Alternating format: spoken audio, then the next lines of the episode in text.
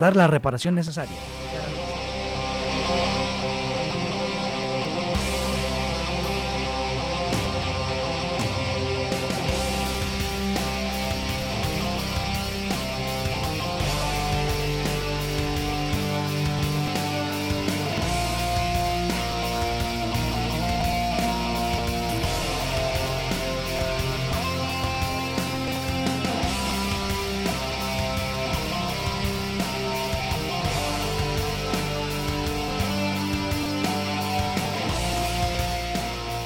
Y tenemos aquí esta tarde en el EGN Radio al príncipe Oberyn de la política.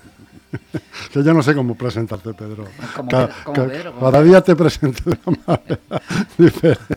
Como Te suena el príncipe Bueno, Oberyn, sí, ¿no? ti- Tienes muchos personajes. Por eso te digo que el príncipe Oberyn molaba. ¿Eh? Hoy, No hoy- digas hoy que has no. acertado un poco más que la semana pasada. ¿Por qué? Ah, por Caminante Blanco, ¿no? Hombre, el príncipe Oberyn, te digo que era uno de los que a mí me gustaba muchísimo, ¿eh? El príncipe Oberyn. Un gran luchador, el tío, ¿eh? Pues sí. No, todavía no se Pasa que su nada- final fue un poco desagradable, de los más desagradables que se vio en la serie, ¿eh? No se sabe nada de la segunda parte de La Casa del Dragón. ¿Se verá segunda parte? Pero tú porque eres muy friki de eso. La primera no estuvo ya tan bien, ¿eh? No, no, la, la- te lo comenté, eh, que la primera eh, La costaba, primera costaba mucho costaba- digerirla. ¿Y esperas algo más de la Le, segunda? fal- le faltaban mm, tramas paralelas a la primera para que fuera una serie que al menos se alcanzara un poquito a- al nivel de, de Juego de Tronos, ¿no? Mm. Pero bueno, ahora estoy con mi, con mi Ahsoka, eh, que, que la verdad es que me está gustando bastante. No tanto como Andor o no Mm. tanto como Mandalorian, pero bueno, tiene, tiene su tirón. Bueno, pero oye, escúchame, que te estás librando de que te presente como la araña. Qué malo eres. Y la rueda del tiempo en, en- en Prime Video, que también me está gustando La bastante. Rueda del Tiempo. Sobre todo esta segunda temporada me está gustando bastante. ¿De La qué es? ¿De qué va esa? Pues es también una visión medieval, pero, pero fi- de ficción, eh, sobre fuerzas. eh, lu- lucha Del más contra, allá. Lucha contra lo oscuro, eh, que es una. una- Pero hay, pero hay chicha o no? típico, ¿no? Hay chicha, hay, Hay combates, chicha, hay chicha, sangre, combates, sexo, eh, tam- ¿eh? destrucción. de una manera un poquito más velada que, que en Juego de Tronos, todo, Joder. no en exceso. Todavía bueno, me tiene- acuerdo- Tiene, tiene una trama divertida y una trama que, que al final engancha. A Todavía me acuerdo, Pedro, bastante. de la, la primera temporada de Juego de Tronos. Creo que es el último episodio, si no recuerdo mal. Que es cuando el niño este, que ya no me acuerdo del nombre, sube al torreón y pilla a los hermanos Lannister. ¿Es el último episodio ese? Es el último, sí, juraría que es el O- o último. el penúltimo. O el penúltimo, el último, el penúltimo, sí. Y se tira por la... Bueno, lo empuja. Lo empuja. Lo empuja el- Y no te recuerdas, no recuerdas el nombre del niño. No me acuerdo cómo se llamaba. No se quedó luego Sí, parapléjico. sí, sí, sí. Y luego no resultó al final. Sí, sí. Pero no destripes la serie. Protagonista principal. Sí, pero como, pero como no recuerdo el nombre. ¿Tú lo recuerdas? No, no, sé que era Yo Stark. no, no recuerdo. Era un Stark, pero, no, recuerdo el nombre, macho. Ahora no me viene. Y, no me y viene de hecho, eh, me nombre. sabía muchos nombres de los que. Pero ya he olvidado, es que joder. Ha pasado mucho tiempo ya el juego de. Tronos, macho. La hostia. Ese- Muy bien, Pedro. Pero siempre le recordaremos por, por la escena del, del- De Odor. del- de Odor, efectivamente. Yo creo que ese personaje. Odor llama a la puerta o abre la puerta, ¿no? O sujeta la puerta. agarra la puerta. Agarra la sujeta- puerta. ¿no? Sujeta la puerta, sí. Hold door. No pillé yo esa. Esa escena no la pillé yo, macho. Mira que la vi, pero. A ver, sé que es una escena Es como icónica. un presente pasado. Es un presente pasado. Es decir, eh, en, en toda la serie Odor, el personaje Odor, que no se sabía por qué se llamaba así, eh, no habla, no pa- parece muy Asperger, muy, muy autista, sí. ¿no? Eh, y en esa escena es donde se descubre el pasado y por qué esta personaje no, no habla, ¿no? Se queda como bloqueado ¿Y por qué se llama Odor? y por qué se llama Odor, efectivamente. Joder, Años después me has esclarecido. Es como una regresión, como, es como eh, un viaje en el tiempo circular, Sí. que parece que es eh, uno de los viajes posibles del tiempo, ¿no? El viaje de tiempo bueno. circular que consiste en que tú puedes viajar a través del tiempo, y volver a eh, donde has. y- pero, pero siempre eh, repetirás la misma historia, Ajá. es decir, no podrás nunca cambiar el curso de la historia. Bueno, eso es la vida de algunos de nosotros. ¿eh? Un- Siempre repetimos la misma, los mismos errores. Hay un, por ejemplo, Muy pocos Javier. Santa Olaya, que es uno de los eh, TikToker que más me, me gusta a mí, bueno, TikToker, eh, YouTuber, hace un poco de todo, eh, científico, eh, y, explica muy bien el, el- el cómo funciona eso. Y, la verdad es que es curioso, ¿no? Porque es decir, tú eh, puedes ser capaz, teóricamente, físicamente, eh, ya se sabe cómo que eres capaz de viajar en el tiempo y volver a coincidir contigo, eh, pero serías más mayor, porque los viajes de tiempo también llevan su tiempo. Tú puedes ser capaz, atrás. dice, tú puedes ser capaz, pero con hipnosis. No, no, capaz. Tú cuentas lo de, pues tú imagínate tú montándote en una máquina que te vaya a transportar hacia atrás en el tiempo y vuelves al momento de antes, ¿no? Eh, tú ves cómo te cruzas con una persona, incluso podrías saludarla sin saber que eres tú, viajar en el tiempo y volver otra vez a repetir esa, esa escena, ¿no? Eh, es decir, que no puedes, eh, lo que viene a simbolizar es que no puedes modificar el transcurso de tiempo. O sea, tú no podrías impedirte a ti mismo que viajes en el tiempo, ¿no? Es lo que viene Bueno, a hay, decir. hay una definición de todo eso, lo simplifica mucho Clint Eastwood en su peli Un Mundo Perfecto, de Kevin Costner, que te sonará. ¿Cuál? Un mundo perfecto, Eh, sí. Sí, que es un atracador que al final, por una serie de circunstancias, se lleva a un niño consigo. No lo secuestra, sino que, bueno, el niño eh, medio le acompaña, ¿no? A Kevin Costner, que hace de malo. Y entonces explica, le explica al niño, eh, que está muy protegido por sus padres, por cierto, que eh, el coche donde van, que lo había robado también Kevin Costner, es una máquina del tiempo, ¿no? Eh, lo que van dejando atrás es el pasado, lo que tienen por delante es el futuro y donde están en el coche es el presente. Entonces lo simplifica muy bien con maestría Clint Eastwood ahí, eh, lo que es un viaje. Y, luego la película, eh, el final, cuando acaba y tal, pues es efectivamente el, el protagonista lo que hace es un viaje, un viaje en el tiempo dentro de su vida. Porque se redime con el niño, ¿no? Todo esto.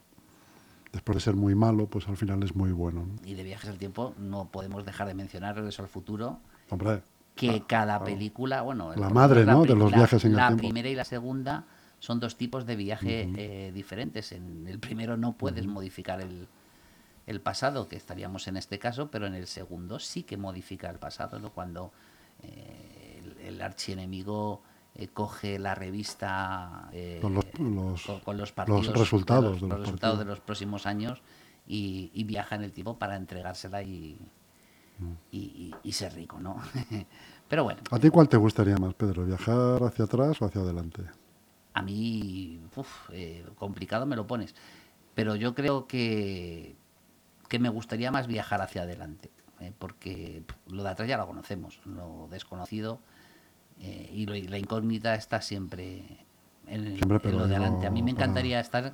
enmendar tampoco- errores, Tampoco enmendar- muy lejos, ¿eh? Me encantaría estar en enero febrero del, del año 2024 Joder, vaya, para, eso no es para nada, sab- coño. Sí, pero bueno, ya sabríamos algunas, algunas cosas. Tú por aquello de no hacer planes a largo tiempo, ¿no? Sí, no, y porque, oye, mira, la primera incógnita la tenemos, eh, aquí en España la tenemos a- ahí mismo, ¿no? Con las ¿Será- elecciones. ¿Será Pedro Sánchez presidente del gobierno? ¿Habrá Tú ya lo sabrías. Claro, yo ya lo sabría y yo aquí vendría ahora a contároslo eh, y os haría un esquema de cómo iba a ocurrir y acertaría. Oye, Oye, eso no lo hago con, cuando, cuando hago las, las, las predicciones de las encuestas, ¿eh? No viajo atrás en el tiempo para contármelo a mí mismo. Bueno, pues sí, fíjate, si supiéramos todas esas cosas, macho, eh, al final crees que habrá elecciones, Mira, hoy, definitivamente. hoy ha habido varias noticias interesantes eh, que yo creo que avanzan a que es posible que me equivoque y que no haya repetición electoral.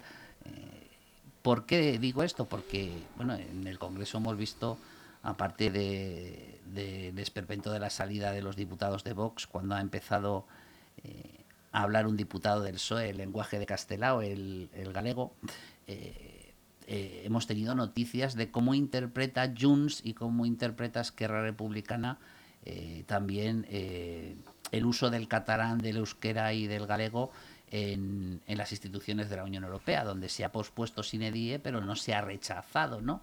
Y dan como bueno eh, ese, ese asunto, ¿no? Entonces, eh, ahí significa que, como yo dije, ¿no? Que cuando eh, ponen una cosa en la palestra, la ponen con un planteamiento de máximos, pero que luego en el camino y en el recorrido, pues se ve hasta dónde puede uno alcanzar, ¿no?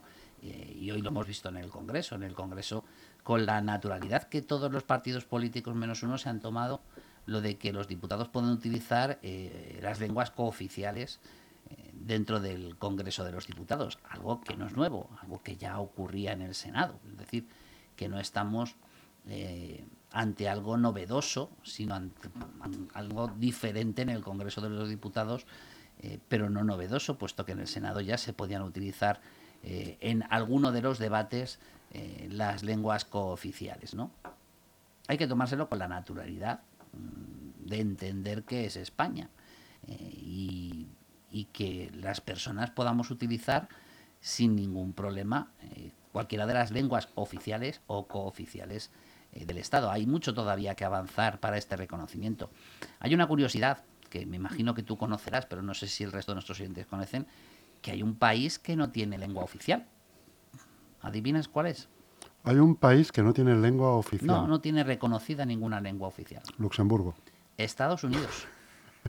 Estados Unidos. Estados Unidos no tiene reconocida ninguna lengua oficial. Oficialmente el, inglés no es la lengua oficial de, Estados Unidos. de, Estados Unidos. Es la lengua eh, más común para dirigirte, bueno, y casi única, para dirigirte hacia la administración, pero se ha hecho por, por, costumbre, no por oficialidad.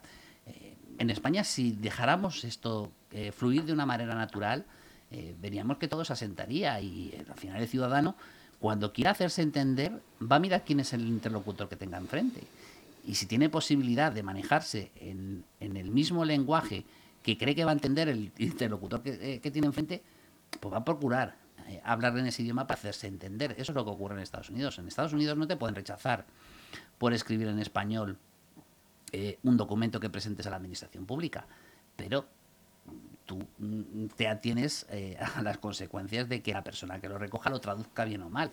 Por eso eh, utilizas, utilizan de manera casi al 100% el, el, inglés para, para hacerse entender en la administración de Estados Unidos y en el Congreso y en el, en el, en el Congreso y en el Senado los incluso los presidentes muchas veces hacen guiños hablando en, español precisamente para captar a los votantes y no hay ninguna prohibición de que utilicen ese idioma, pero eh, utilizar inglés porque es el, más común. Eh, eh, en el Congreso de Diputados vamos a ver algo así, es decir, que el 99%, y diciendo el 99 incluyo también nacionalistas, eh, van a utilizar más el castellano que cualquier otro idioma porque lo que quieren es hacerse entender a una inmensa mayoría de, ciudadanos y a sus colegas diputados o senadores y van a utilizarlo. Es decir, eh, poco a poco, si empezamos a normalizar esto, pues veremos cómo eh, estos idiomas se utilizarán, por supuesto, pero no, de una manera tan colectiva como, como podemos empezar a pensar. Ahora, tocará tiempo, porque ahora es la anécdota, ahora es la novedad y utilizarán mucho eh, sobre todo los eh, nacionalistas y, los partidos políticos independentistas utilizarán su, su lengua eh, su lengua regional o bueno regional vamos a decir nacional para no para, para coincidir para coincidir con lo que dice la Constitución española no pero veremos que es algo normal y que es algo habitual y luego me ha hecho mucha gracia que una de las mayores críticas que se haga es el coste económico yo lo he visto irrisorio. O sea, si ese es el coste económico de la traducción, para mí es irrisorio si lo comparamos, por ejemplo, por poner un ejemplo solamente, con los 200.000 euros que, costó la bandera eh, española que está eh, en el mástil de la Plaza de Colón de Madrid, ¿no? ¿Qué dicen que ha sido el gasto? ¿Cuánto ha sido? Que no lo Aproximadamente eh, el gasto son mm, de aquí a 31 de diciembre el, el, gasto eh, por la compra de pinganillos, y etcétera, ha sido de unos 53.000 euros, que era lo que criticaban, aunque el gasto real eh, se acerca mucho a los 200.000 euros por el tema de, pues los traductores, traductores eh, y demás, ¿no? Yo creo que se va a acercar más a esa cifra, ¿no? Pero lo que costó la bandera de, de España, que podía haber tenido otro tamaño, haber sido muchísimo más barata, es decir, Sí, pero esto será todos los años. Esto será todos los años. Me resulta, claro, no, no, pero eh, ahí la inversión inicial ya no. Es decir, la, será pues cada cuatro, no sé, no sé cuál será la vida útil de esos aparatos, pero bueno, me imagino que será cada cuatro, cada seis años cuando haya que hacer reposición y, no del 100%, imagino yo. Es decir, que no, yo no lo veo un coste excesivo eh, para, para, para lo, que, lo que va a ser, que es mostrar al mundo eh, la pluralidad eh, y la multiculturalidad que tiene, que tiene España, que es una riqueza que yo creo que debemos de, de conservar. y así piensan todos los partidos políticos menos uno, incluido el Partido Popular. el Partido Popular, incluso, fíjate, que Borja Semper criticaba lo del uso del euskera y se ha dirigido en bueno, euskera, el gallego y el catalán y en, esta intervención de hoy ha utilizado el euskera. Eh, para criticarlo, sí, pero ha utilizado el euskera, ¿no? Es decir, que... Eh, y, luego he escuchado a un diputado, no, sé si era del Partido Socialista, creo que sí, que era del Partido Socialista, que he visto su tweet diciendo, oye, mira, eh, el gallego y el, catalán no me cuesta entenderlo incluso sin pinganillo. Dice, lo que más me ha costado que he tenido que tirar del pinganillo ha sido con el euskera. Es verdad que es un idioma que se parece, eh, es menos romance que, el resto, ¿no? Y es más, más complicado y más difícil de entender. Lo que pasa, Pedro, que al final al grueso del ciudadano eh, que le interesa ya muy, muy poquito cualquier cosa que se hable en el, en el Congreso, si encima se lo vas a subtitular ahora, cuando hagas algún resumen de noticias, algún, incluso, en el, en el, incluso en el Estado de la Nación, que sí es una cosa que, por ejemplo, a mí me interesa mucho, pero claro, cuando lo empiecen a subtitular, pues lo dejaré de ver, porque...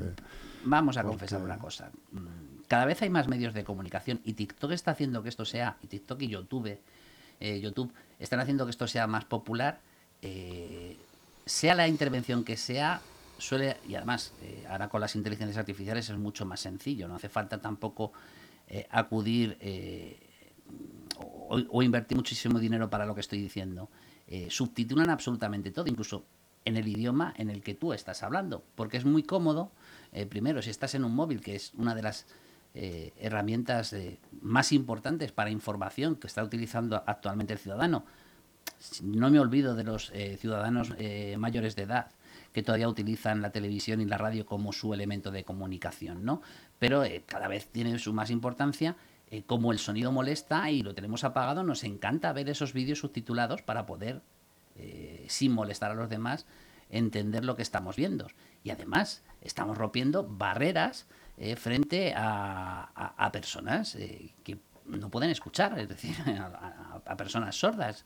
Es decir, que los medios de comunicación deberían acostumbrarse a hacer eso para intentar llegar a un mayor número de, personas. Eh, y por lo tanto yo creo que no va a influir tanto. Eh, es decir, que el ciudadano que está interesado en este tipo de noticias las va a seguir viendo como las ve ahora. Es decir, con esos subtítulos. Hay muchos diputados que no utilizan esto y te puedo asegurar eh, que sus vídeos, los vídeos que cuelgan, me da igual en, en la red social X, en Instagram o en TikTok o en en YouTube, eh, los saltas porque, porque, por lo que estoy diciendo, porque normalmente cuando eh, uno escucha eso no suele estar solo y no, lo que no quiere es molestar a la persona que tiene al lado. ¿no? Yo aconsejo a subtitular, si es posible, todo, absolutamente todo, porque llegas a, un mayor número de gentes y es mucho más fácil que tengas eh, en atención a, las personas a las que quieres a las que quieres llegar. Bueno, yo, la verdad que con los subtítulos tengo, ya no solamente en esto de la política, que también, pero incluso en el cine me resulta, me resulta, para mí no es grato leer subtítulos porque yo quiero... Eso porque no te gusta ver las, las películas en VO. Efectivamente, no me gusta, no me gusta. Yo quiero ver a Clint Eastwood decir te quiero en mi idioma. Pero sin la voz de Clint Eastwood. Pero sin la voz de Clint Eastwood. Que el doblaje es, los doblajes de España están catalogados como de los, mejores, del mundo. Los mejores del mundo, sí, ah. señor. Y además es que tenemos grandes artistas de, y actores de doblaje, ¿eh? grandes, grandes, grandes. Algunos ya se atreven pues incluso a sacar la cara.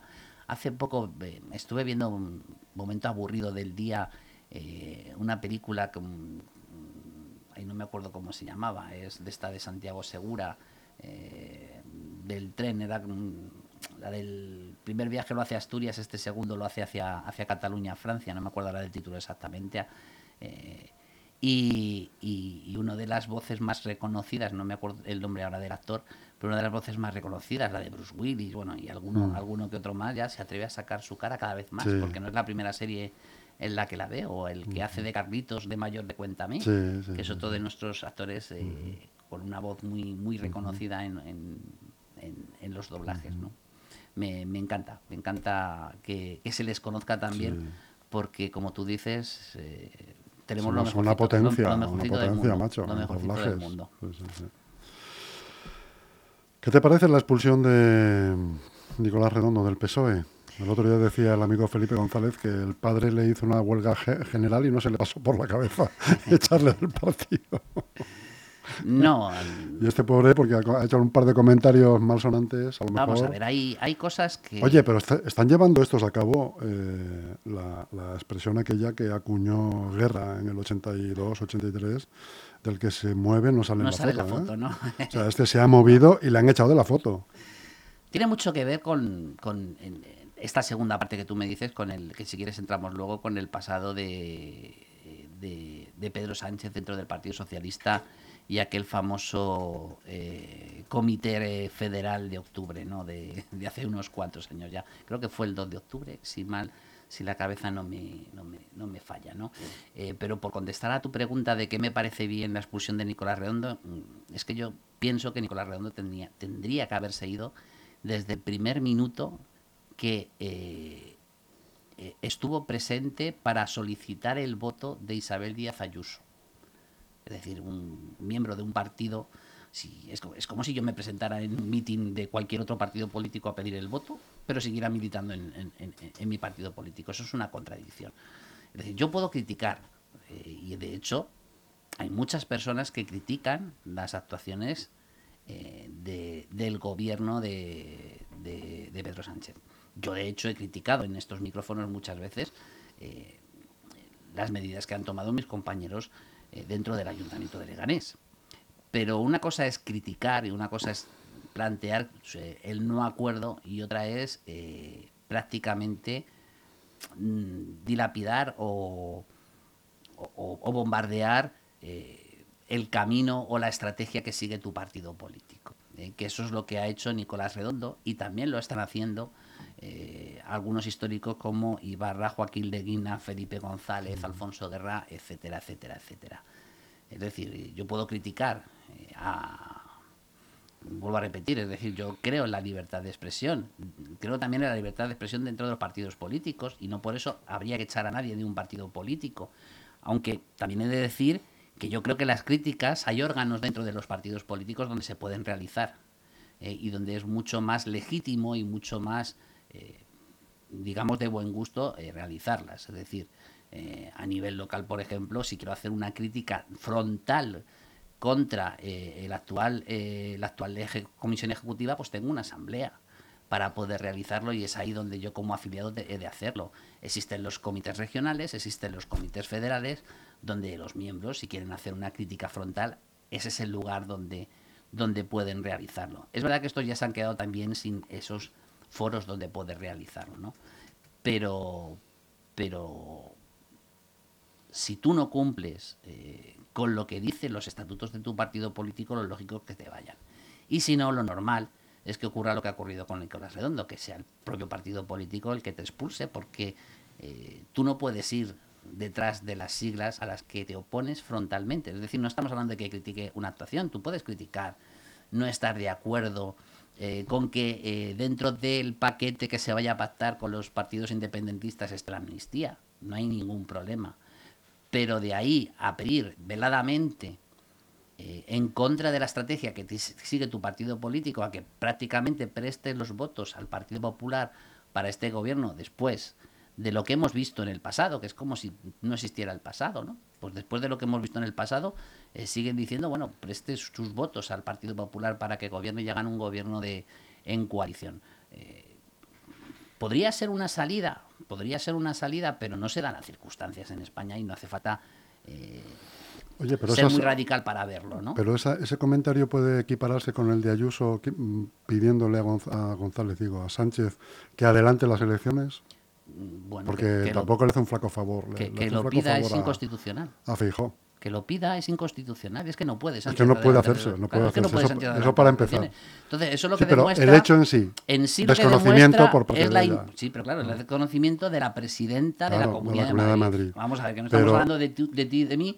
Pero, que pero podemos sobre decir, todo, es que no me lo he claro, que yo no me lo sé y tal, pero, Claro. pero yo a lo que voy es que a lo que ha dicho, al margen de su desconocimiento, supino que lo tiene, es eh, eh, por un lado adoptar otra vez ella el papel de jefa de la oposición, pidiéndole al presidente del, del- de- del Estado, que, de la nación, que adelante unas elecciones que no se pueden hacer, eh, y por otro, saltándose el escalafón, una vez más, de su partido. Bueno, ahí, hay- ahí hay un debate y además, y además, en un momento en el que Feijó pues no lo tiene, no las tiene todas consigo. Igual no es el mejor momento para adelantar las elecciones. No, no, no, Espérate no. una semana más es el o momento, diez no, días más. Es que no se puede Bueno, adelantar las en elecciones. el supuesto en que se pudiera- de pata, como en el momento en el, en el que se pudiera, igual no es este el, ese mejor momento, ¿no? Entonces, ¿qué potestad tiene esta mujer para, para ver, hacer esas pero declaraciones? eso entramos en un debate muy interesante del juego, de, además de juego de cromos, que está ocurriendo dentro del Partido Popular, ¿no? Porque el Partido Popular yo creo que eh, muchos dirigentes del Partido Popular están siguiendo dos estrategias.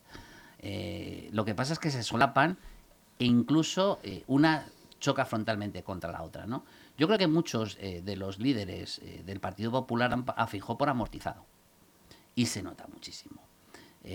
Entre ellos, como cabeza más visibles, tenemos dos, que son José María Aznar e Isabel Díaz Ayuso, que ya están intentando montar el partido en la era post-Feijó. Voy a decir una burrada, eh, que algunos me dirán eh, que, que- estoy loco, que no sé lo que digo, ¿no? Pero eh, si tú miras negro sobre blanco lo que deja escrito el Partido Popular de Fijó, no hablo de los hechos, no hablo de sus hechos o intervenciones, sino de lo que dejan por escrito, por programa electoral o propuestas que presentan en diferentes sitios. El Partido Popular de Fijó se parece más a un partido socialdemócrata que a un partido conservador, ¿no? Y eso no les gusta a muchos de los dirigentes del, Partido Popular, incluso a aquellos dirigentes que defienden el centrismo, pero defienden el centrismo muy escorado hacia, hacia la derecha, ¿no? Eh, es decir, que tiene que ver mucho con lo ideológico, no solamente con lo que ha ocurrido en, estas elecciones. Es verdad que luego eh, se ve abocado a unos mensajes eh, que intenta también que no se le vaya el voto por la extrema derecha y por lo tanto poner determinadas barreras eh, a Vox y eso, eso es lo que hace que Fijó entre en, en esas eternas contradicciones de intentar ser un partido centrista eh, e intentar cazar el voto socialdemócrata para poder ganar unas elecciones pero no perder votos por su por su extremo derecho, ¿no? Y, en ese debate ideológico yo creo que ya van ganando cada vez más, o se ve que van ganando más, eh, más eh, adhesiones en el Partido Popular, eh, las, voz- las voces más radicales, menos centristas, de José María Aznar y Rafaes y e Isabel Díaz Ayuso. Pero además, esta, poner en evidencia que lo que dice el líder, en este caso, el presidente del Partido Popular, Alberto Núñez Fijó, no es la estrategia a seguir, sino que somos nosotros, y, lo dicen claramente, ¿eh? es decir, con sus palabras y con sus intervenciones están diciendo claramente, somos nosotros los que queremos fijar la estrategia eh, y las tácticas del Partido Popular en el corto y medio plazo. Eh, son tanto José María Aznar como Isabel Díaz Ayuso. Y esto mm, estamos viendo en, en directo ese juego de cromos ante una, eh, me gustó mucho como lo llamaron en, en la cadena SER, ante una inventidura, porque esto no es una investidura, es una inventidura eh, de Núñez Fijó, eh, que quisiera recordar también a los oyentes que esto se vivió ya, en el pasado, con un tal Mariano Rajoy. Cuando Pedro Sánchez tuvo su primera oportunidad de poder optar a la presidencia del, gobi- del gobierno, porque Mari- Mariano Rajoy no tuvo la mayoría absoluta, Mariano Rajoy, su respuesta ante estas mismas circunstancias que estamos viviendo ahora, su respuesta al rey fue no quiero presentarme a la investidura. Cosa que no hemos visto en, en, en, en Núñez Fijó. Núñez Fijó, a pesar de que no le los números, quiere presentarse a la investidura. Eh, esto en, en vulgarmente es, es la teoría de darle a la, a la pelota hacia adelante, ¿no? La patada a seguir que se dice en el rugby ahora que tenemos el, el campeonato del mundo. Eh, Y, entonces,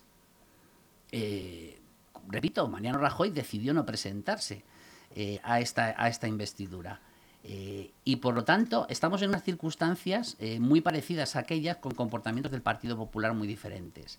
Eh, y a los primeros que les interesa que Fijó se presenta esa investidura es precisamente para ya terminar de quemarle, terminar de rematarles a Isabel Díaz Ayuso y a, y, a, José María Aznar. digo los dos más visibles. Hay muchísima más gente, más gente detrás, estoy convencido de ello y forma parte de este juego de cromos eh, donde poco a poco se están posicionando para que la próxima presidenta del Partido Popular, mm, yo diría que a principios del año que viene, a principios de 2024, una vez que Pedro Sánchez, si lo consigue, eh, eh, sea presidente del gobierno y forme ese gobierno progresista, pues haya congreso donde del Partido Popular donde se plantará cara precisamente el relevo de Núñez Fijó.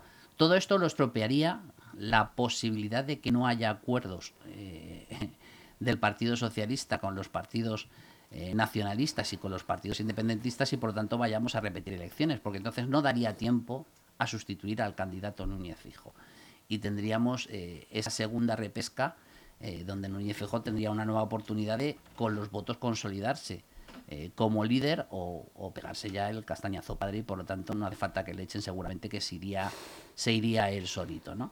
Eh, y ahí hay un debate muy interesante de, analizar eh, y con las intervenciones de estos líderes que ves no serán nunca expulsados por sus partidos políticos por llevar la contraria como ha ocurrido con, con Nicolás Redondo pero sí que precisamente porque son ellos los que realmente están dirigiendo y Feijó aceptando, Feijó no está plantando la cara, no hizo lo que hizo Pablo Casado, es decir, decir, oye, quien marca las estrategias soy yo, quien decide si me presento o no me presento a la investidura soy yo, quien decide cuál es el argumentario a seguir eh, soy yo, eh, o el equipo de Núñez Fijó, aunque diga soy yo, me refiero al equipo de Núñez Fijó, eh, pues en vez de plantar esa cara lo que está haciendo es asumir los planteamientos que eh, eh, desde estas posiciones les están haciendo y por lo tanto demostrando ante los españoles más debilidad aún de la que parece de la que parece ya ya tener, ¿no?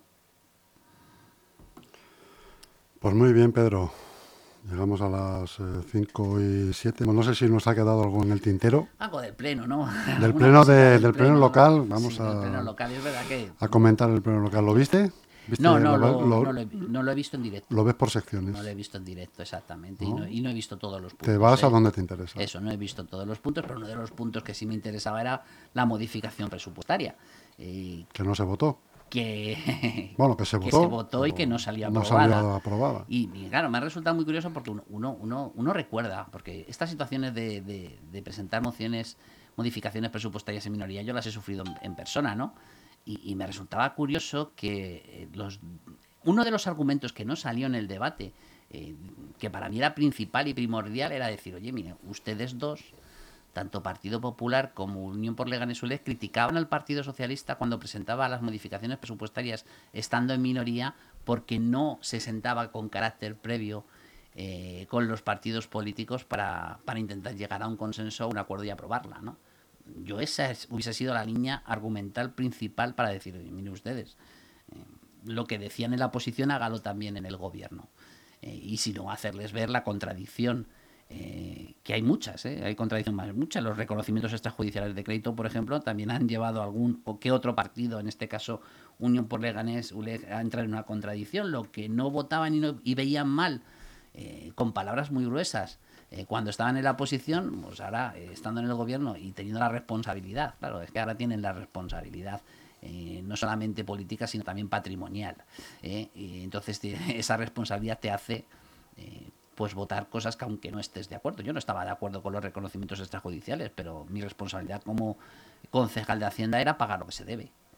Intentar luchar para que no se repita esas escenas y ahí es, vuelvo a decir, alimentar eh, contratación, alimentar Hacienda con más personal para que puedan salir las cosas más rápido y por lo tanto no llegar a situaciones de reconocimientos extrajudiciales, se contrata más rápido, eh, también más técnicos en, en, en todas las unidades administrativas, eh, porque el, el, mayor problema de los reconocimientos extrajudiciales no estaba tanto y no está tanto en los contratos mayores, por decirlo de alguna manera, sino en los contratos menores, es decir, en aquellos contratos que se hacen mm, prácticamente directamente eh, con, con, una o con, aunque se pidan tres presupuestos, se hace directamente con una empresa sin que eh, medie mucho más, ¿no? Ahí es donde tenemos el verdadero problema de, en, en, en los reconocimientos extrajudiciales, ¿no? Pero fíjate además, eh, otra de las cosas que nos decían el Partido Popular y uno por el es que era compartimenten ustedes la modificación presupuestaria para que de esta manera puedan aprobar eh, podamos aprobar lo que realmente estamos de acuerdo, ¿no? Pues no lo hicieron tampoco ellos. Eso sí que les salió como crítica eh, dentro del, eh, de, de, la discusión plenaria. Me parece que el que más la utilizó fue Unidas Podemos, esa crítica. Y lo que también me resultó muy curioso en esta, en esta votación de modificación presupuestaria es que Más Madrid votará en contra, pero no posicionará su voto verbalmente, de, no, no, dijo cuáles son los motivos o los argumentos por los que, por los que este, estaba en contra. Eh, porque si tú ves la modificación presupuestaria en sí, es una modificación presupuestaria normal. Es decir, no estamos hablando de grandes eh, alaracas, es decir... Bueno, eran 10 millones, ¿no? De euros. Sí, eran poco, un poquito más de 10 millones de euros, pero bueno, estamos hablando de cosas que se hacen normalmente y habitualmente, como subvencionar a, a las casas re regionales directamente, sin pasar por el reglamento de, de subvenciones, eso lo han hecho todos los eh, gobiernos que han estado en esta ciudad. Eh, ayudar a que la ermita de San Nicasio sea, las vidrieras de la ermita de San Nicasio, de San Nicasio sean reparadas y restauradas. Eso también lo ha hecho eh, en algunos momentos el Partido Socialista, en otros ha estado en contra. Es verdad que haya habido un poquito más variación en la posición de voto de, del, del, Partido Socialista, eh, pero bueno, si piden mi opinión personal, para mí eh, es una riqueza patrimonial de, Leganés y, evidentemente no debemos de ser los principales promotores, sino que tiene que ser la propia diócesis a través de sus medios, que no son pocos, eh, quienes sean los principales promotorios, pero que la ciudadanía de Leganés cuide su patrimonio histórico-cultural, a mí no me parece eh, ninguna locura, ¿no? Y el resto del de pago de eh, facturas pendientes, como por ejemplo la de, recuerdo la de la de la, la, la, bueno la tasa le llaman el impuesto de la, de, eh, de basuras eh, de recogida de basuras eh, pues es algo normal y algo lógico que se que se pueda llevar llevar a, a cabo no y, y, alguna cosita más de, de, de algunas sentencias judiciales por supuesto hay que pagar. Si las hemos perdido hay que pagarlas es decir que veía yo una cosa normal eh, que bien hablado y bien negociado eh, incluso compartimentado, es posible que muchas de las cosas hubiesen salido adelante. De todas maneras, el, escollo, recuerdo... el escollo principal es lo que hemos comentado al principio, claro. que es la no, el, el, no consenso con anterioridad de, lo, de, a qué se va a destinar. ¿no? Exacto. De todas maneras, yo ¿Cómo recuerdo, se pedía? Recuerdo a los partidos anterior? políticos algo que mmm, con el reglamento orgánico municipal ya se puede hacer, que es que tú puedes hacer tus propias enmiendas eh, o votos particulares en las comisiones plenarias y no las hacen, no las realizan. Es decir, que el trabajo de decir, oye, mm, si esto hubiese sido partido, eh, yo hubiese votado a favor de tal cosa, oye, pues hazlo, hazlo por escrito. Es decir, eh, más complicado es eh, aprobar una, eh, una enmienda o, una, o un voto particular si lo que vas es a más, pero si lo que vas es a menos, yo creo que no hay absolutamente ningún problema y, y seguramente desde intervención general y desde Secretaría General no tendrían que poner ningún problema a ese tipo de enmiendas, ¿no? Pero bueno, por la, al menos todos los partidos políticos menos uno manifestaron verbalmente por qué estaban en contra de esa, de esa modificación presupuestaria. Bueno, ahora lo que les toca, que por cierto, eh, es el primer revés que recibe, eh, el primer revés de verdad que recibe esta, esta, este, este equipo Sobre de gobierno. un ¿no? tema de relativa importancia. De ¿eh? relativa importancia. Yo me imagino que intentarán, o me imagino que ahora eh, tanto los tenientes de alcalde como el alcalde y, y la y la concejala de Hacienda intentarán negociar para sacar esto adelante y bueno, fruto de la negociación veremos cuál es cuál es el resultado. ¿Habrá Pero, otra votación entonces más adelante? Yo imagino que sí, que al próximo pleno ordinario, si no un pleno extraordinario, depende de las prisas que tengan. Es verdad que en septiembre era una buena fecha, y lo decía muy bien la concejala de Hacienda, era muy buena fecha porque da tiempo a gastárselo. Es decir, ahí eh, al final este dinero, todo lo que aprobemos no va directamente al presupuesto del 2024, que veremos ahora también, deberíamos de empezar a ver en breve, ya empezar a hablar en breve del presupuesto del 2024. ¿Se prevén sorpresas en la aprobación?